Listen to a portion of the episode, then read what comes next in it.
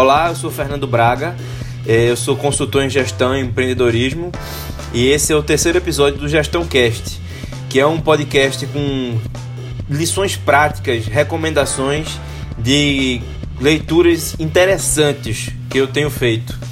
O episódio de hoje, na verdade, vai ser uma série, porque eu tentei fazer uma ambiciosa missão, um desafio ambicioso de fazer um podcast sobre a quinta disciplina de Peter Senge, que é uma grandiosíssima obra de administração publicada em 1990, mas que é muito atual. Então, provavelmente, como meu estilo de fazer esse podcast é quase que ao vivo, então provavelmente deve dar dois ou três episódios. A gente vai ver ao longo do processo.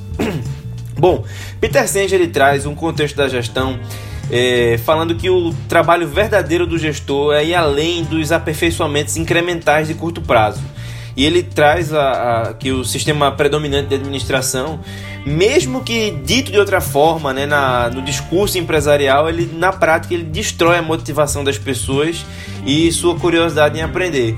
Porque o gerenciamento ele é muito baseado na medição, focado no curto prazo e desvalorizando intangíveis. Isso é curioso porque isso retorna em Mintzberg no livro Managing e em outras obras também dele, essa coisa do foco muito no mensurável, né? Como um pode ser um problema. É, a cultura baseada na submissão e no medo, essa coisa de agradar o chefe, agradar os outros, evita o conflito e isso evita o aprendizado e inovação, né? São barreiras para o aprendizado e inovação. É, o gerenciamento como distribuição de resultados, então a, a alta administração define resultados e as pessoas têm a responsabilidade de entregá-los, mesmo que não participem do processo. Então, isso também traz um empobrecimento das metas e até uma carência de significado. A coisa do foco na técnica e menosprezo dos problemas sistêmicos, a questão das respostas certas e respostas erradas uma pressão por uniformidade, vendo a diversidade como problema, reprimindo conflitos, um alto foco em previsibilidade, controlabilidade, o uso da competitividade e da desconfiança como gatilhos para gerar resultados e competição, ou seja, um estímulo à, à, competição como se isso fosse trazer os resultados, ao excesso de competição, né? como se fosse trazer resultados, e a perda do todo. O que Sens também coloca que o modelo de gestão atual traz fragmentação, traz que inovações locais não se espalham. E aí, construir empresas capazes de se adaptar a uma realidade que está sempre mudando requer outro tipo de pensamento e atuação. E é aí que ele vai fazer toda a fundamentação dele nas cinco disciplinas, com foco especial na quinta disciplina, que é o pensamento sistêmico. É curioso só porque é, esse livro é de 1990, quando não se falava em mundo VUCA, mas é um livro feito para o mundo VUCA. Então, as cinco disciplinas, na verdade, elas surgem de três grandes objetivos que a administração deveria ter estimular as aspirações das pessoas, desenvolver conversas reflexivas que possam gerar novos conceitos e novas ideias e entender a complexidade do mundo das organizações, do mundo empresarial e do ambiente de negócios. Para isso, então, são cinco disciplinas propostas: domínio pessoal, a visão compartilhada, os modelos mentais, a gestão desses modelos mentais, a aprendizagem em equipe e o pensamento sistêmico. Eu vou dar um panorama dessas cinco disciplinas, então depois eu vou detalhar mais. O domínio pessoal é o compromisso com o aprendizado contínuo ao longo da vida, ou seja, é aquela visão de que não interessa o fim, interessa o caminho. É um esclarecimento e um aprofundamento contínuo da visão pessoal e do foco né, da energia das pessoas. Também tem a ver com o desenvolvimento da paciência e de uma visão objetiva da realidade. A visão compartilhada é a construção de uma visão genuína do futuro que se quer criar. É a resposta para aquela pergunta, né? O que, que a gente quer criar? O que queremos criar? São imagens que pertencem às pessoas que fazem parte da organização, mas desenvolvendo um senso de comunidade que permeia a empresa e dá coerência às diversas atividades. Então, se baseia no uso de métodos e processos que sejam capazes de traduzir e transformar uma visão particular ou uma série de visões particulares numa visão compartilhada. Então isso passa pela descoberta de imagens de futuro compartilhadas, compartilhadas capazes de estimular o compromisso de verdade das equipes, ou seja, marcar a diferença entre uma aceitação de uma visão imposta e um compromisso real com uma visão compartilhada. O terceiro ponto e a terceira disciplina que a gente está falando agora são os modelos mentais, que eles afetam o que fazemos porque eles afetam o que a gente vê. Os modelos mentais eles determinam o que a gente vai enxergar, ou seja, a gente observa o mundo, os grupos que a gente faz parte, as nossas relações, o mercado de modo seletivo, porque as nossas teorias de vida e de mundo vão determinar o que a gente mede. Então, o domínio dessa disciplina dos modelos mentais exige uma autoconsciência, primeiro, da gente entender quais são os nossos modelos, quais são os efeitos que eles geram no nosso comportamento e estar tá atento quando a gente pode, em algum momento, estar tá deixando de ver a realidade de um modo objetivo, que tem a ver com outra disciplina lá do domínio pessoal, porque estamos deixando nosso, os nossos modelos mentais influenciarem demais é, como a gente está vendo, deixando a gente é, sem percepção. Né? Então exige também essa, essa disciplina dos modelos mentais uma habilidade e, e técnica para também explicitar os modelos mentais dos outros, né? desenterrar essas imagens de mundo das outras pessoas e manter sob análise. Então, e aí tá atento de fato ao que, o que são os pressupostos das pessoas, né? o que, que são premissas que as pessoas estão usando que não estão nem revelando, né? Isso, isso mais profundo é que são os modelos mentais. Então, a explicitação ela é viabilizada pelo desenvolvimento de conversas ricas em aprendizado. Equilibrando indagação e argumentação, eu vou falar, essa é uma das partes mais importantes do livro, com abertura real para expor pensamentos e para influenciar e ser influenciado pelos outros. A quarta disciplina aí é a aprendizagem em equipe. Uma primeira questão é que a gente, por diversas razões na, na, cultura, né, a gente percebe equivocadamente os pensamentos como sendo os nossos. Né? A gente vê muito isso nas organizações. De quem foi essa ideia? Ou então dizer, poxa, essa ideia foi minha, não estou sendo reconhecido pela minha ideia. Mas na verdade, os pensamentos são coletivos e tem um fluxo coletivo. Né? As ideias surgem de um fluxo coletivo de pensamentos. Quando as pessoas começam a encarar dessa forma, a gente começa primeiro a não competir sobre os pensamentos e também a gente começa a se separar dos nossos pensamentos, o que também reduz a reação e estimula maior, uma maior troca de ideias. As pessoas começam a assumir uma posição mais criativa e menos reativa. Então a aprendizagem em equipe passa pela capacidade de estimular e desenvolver o diálogo. E aí fazer também uma grande diferença desse livro, a diferença entre o diálogo e a discussão que o diálogo é uma conversa mais fluida, mais flexível. A discussão é uma conversa focada no convencimento, na tomada de uma decisão. Então, quando a gente desenvolve o diálogo, a gente desenvolve um pensar em conjunto que vai deixando de lado os preconceitos. Claro que para fazer um bom diálogo também precisa de uma coordenação, de uma condução que tenha um bom reconhecimento dos padrões de interação das pessoas e de defesa que dificultam a aprendizagem em equipe. E aí, o aprendizado em equipe também passa por três dimensões: um pensamento reflexivo sobre assuntos complexos, justamente para desbloquear o potencial de múltiplas mentes, uma ação inovadora e coordenada com confiança operacional, aquela confiança das coisas que vão acontecendo no momento, como as equipes esportivas que sempre tem situações novas e que não dá para planejar, mas que é aquela coisa de um entrosamento que permita saber o que vai acontecer e que permita esse reposicionamento. Ou o caso também clássico, né? A, a grande metáfora da banda de jazz. E o papel dos membros daquela equipe nas outras equipes, uma espécie de polinização, né? E por fim, o pensamento sistêmico. A grande defesa aí é que as nossas formas não sistêmicas de pensar, nossas formas lineares, a gente usa uma lógica linear para pensar, para, a gente se expressar, é, nos levam constantemente a focar em mudanças de baixa alavancagem. Então são mudanças que podem resolver no curto prazo, mudanças com pequenos efeitos que a gente vai notar logo, mas que não vão sustentar. A gente não vê as estruturas que estão subjacentes às nossas ações, focamos nos sintomas, onde dói mais, onde o estresse é maior, e não resolvemos os reais problemas. Então, o pensamento sistêmico é a compreensão da realidade e o diagnóstico de problemas para além de relações imediatas de causa e efeito. Vendo as interrelações e as distâncias temporais entre causa e efeito. Porque às vezes uma ação que você toma hoje, você só vai colher os resultados em 4, 5, 6 meses depois. E aí, uma análise de curto prazo, de, com a visão que não é sistêmica, pode levar à interpretação de que essa ação foi fracassada e já se tentar outra coisa, e aí a intervenção, as intervenções podem fracassar. Então, é uma busca pelo mapeamento de processos de mudança em vez de fotos instantâneas.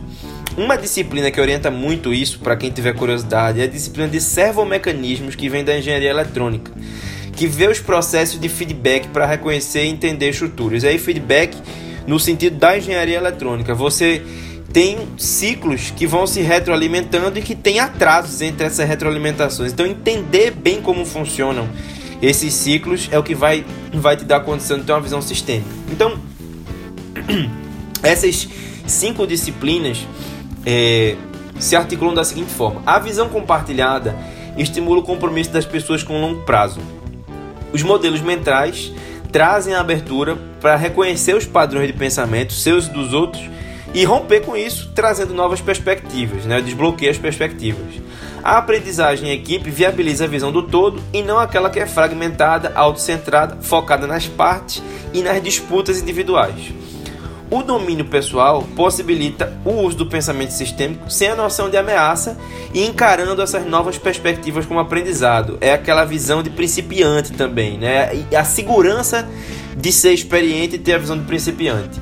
E o pensamento sistêmico possibilita novas visões de mundo e das interrelações, e ele é viabilizado pelos, pelos benefícios das outras disciplinas. então, essa é a visão geral. Sobre o problema que o livro quer resolver. O livro se chama. É, quer dizer, o livro é a quinta disciplina, mas ele fala da organização que aprende. Ainda, é, ainda ficando nas, na, na aprendizagem, é, o livro traz as fontes de deficiência de aprendizagem. Então, o que, que leva uma organização a não aprender? O foco no cargo e não no propósito, limitando né, a, a, a visão da interação com os outros cargos e reduzindo o senso de responsabilidade com um todo, ou seja, eu faço o meu, cuido do meu. Atribuir culpa e atribuir culpa para fora e não pensar o que a organização pode fazer para aprender ou se adaptar ou o que eu posso fazer para aprender e me adaptar. Uma ilusão de assumir o controle das coisas ou ter uma reatividade disfarçada de proatividade, ou seja, fazer agir, agir, agir sem fazer um diagnóstico, sem focar na real solução dos problemas. Aquela coisa de ter uma resposta pronta, de fazer as coisas logo. Se fixar em eventos e em causas óbvias diretas, ou seja, não, não está aberto a, a identificar processos lentos e graduais, que são normalmente os que, tem, os que trazem as grandes mudanças. Fazer uma análise fragmentada dos problemas, sem atravessar os limites funcionais, sem atravessar os limites das áreas da hierarquia, portanto, sem atacar a complexidade. A luta por espaço pessoal dentro das organizações, com manutenção das aparências, apoio à estratégia coletiva, não criticar questões que a empresa está fazendo que você pode entender que está tomando decisões inadequadas e também as decisões conjuntas que na verdade são compromissos diluídos pelo que se constroem pelo abafamento das divergências. Ou seja, não enfrentar o conflito, e a reação à indagação coletiva, com reforço sempre às defesas dos pontos de vista individuais, valorizando as certezas, valorizando quem tem boa retórica e não valorizando uma postura desarmada e construtiva. Normalmente é quando essa pessoa que está indagando, que está mais aberta, é uma pessoa que é vista como que é, não tem segurança, que não faz as análises, que não traz propostas, mas na verdade é alguém que está querendo fazer uma discussão mais aprofundada. E as leis da quinta disciplina são as seguintes: os problemas de hoje vêm das soluções de ontem, ou seja, existem deslocamentos e transferências de problemas sem a real solução. Digamos, é, a solução para aumentar o tempo de produção é interromper as reuniões em vez de tornar reuniões mais produtivas. Ou então, outra, o segundo ponto é Quanto mais você empurra, mais o sistema empurra de volta, que é o que ele chama de feedback de compensação. É, por exemplo, um gerente muito preocupado com resultados que produz pela equipe. ele vai compensar, mas quanto mais ele vai empurrar, mais o time empurra de volta. Porque quanto mais ele produz pela equipe, menos a equipe tem autonomia para produzir, menos ela se capacita, mais ele tem que produzir pela equipe. O terceiro ponto é que o comportamento melhora antes de piorar.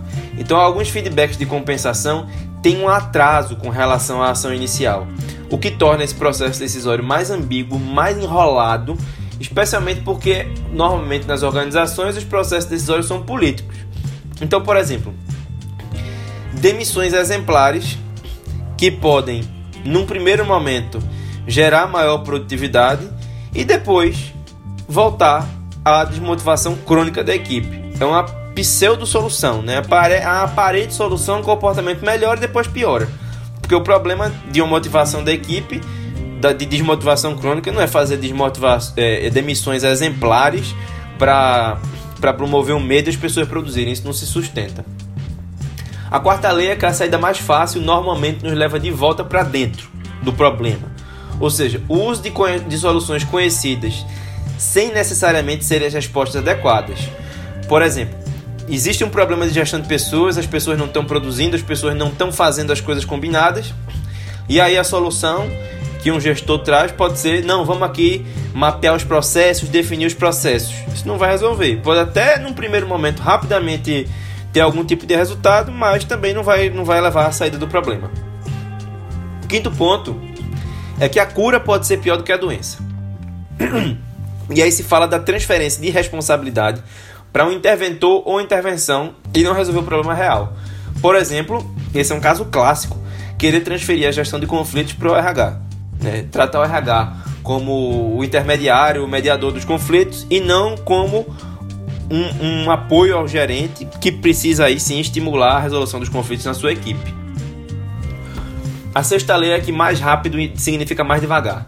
Ou seja, respostas imediatas ou impulsivas para resolver logo um problema antes de fazer um diagnóstico adequado, tipo cortar pessoal rapidamente para resolver uma crise financeira, sem avaliar adequadamente quem demitiu e os impactos disso no médio prazo.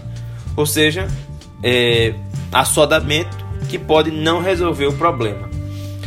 Uma sétima lei é que causa e efeito não estão próximos no tempo e espaço. Né? Isso é, já foi dito da visão sistêmica.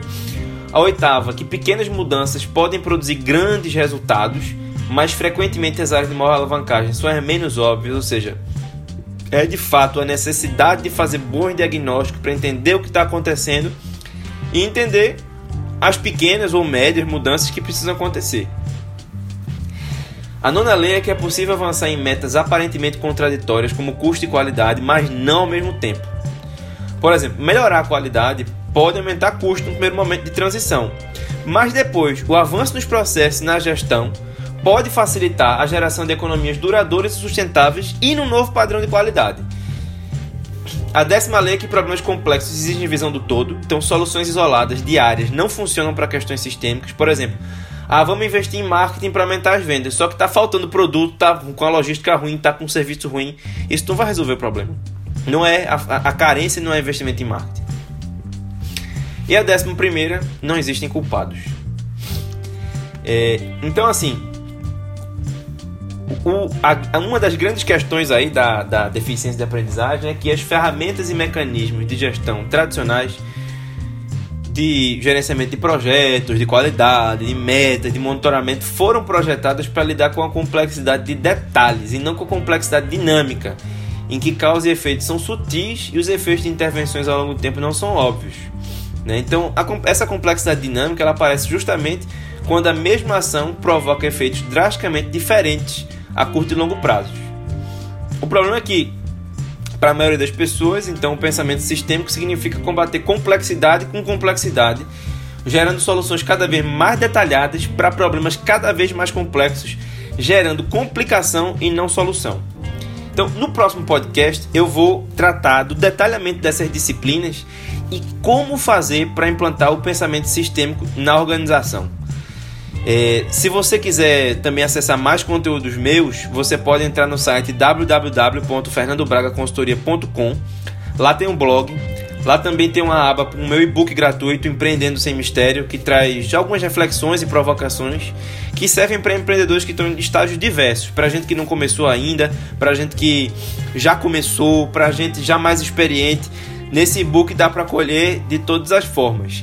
E também no meu canal do YouTube Fernando Braga Consultoria, se procurar na busca vai achar lá é, alguns vídeos de 3 a 5 minutos com provocações e reflexões também sobre gestão, empreendedorismo e produtividade. Um abraço e até o próximo episódio.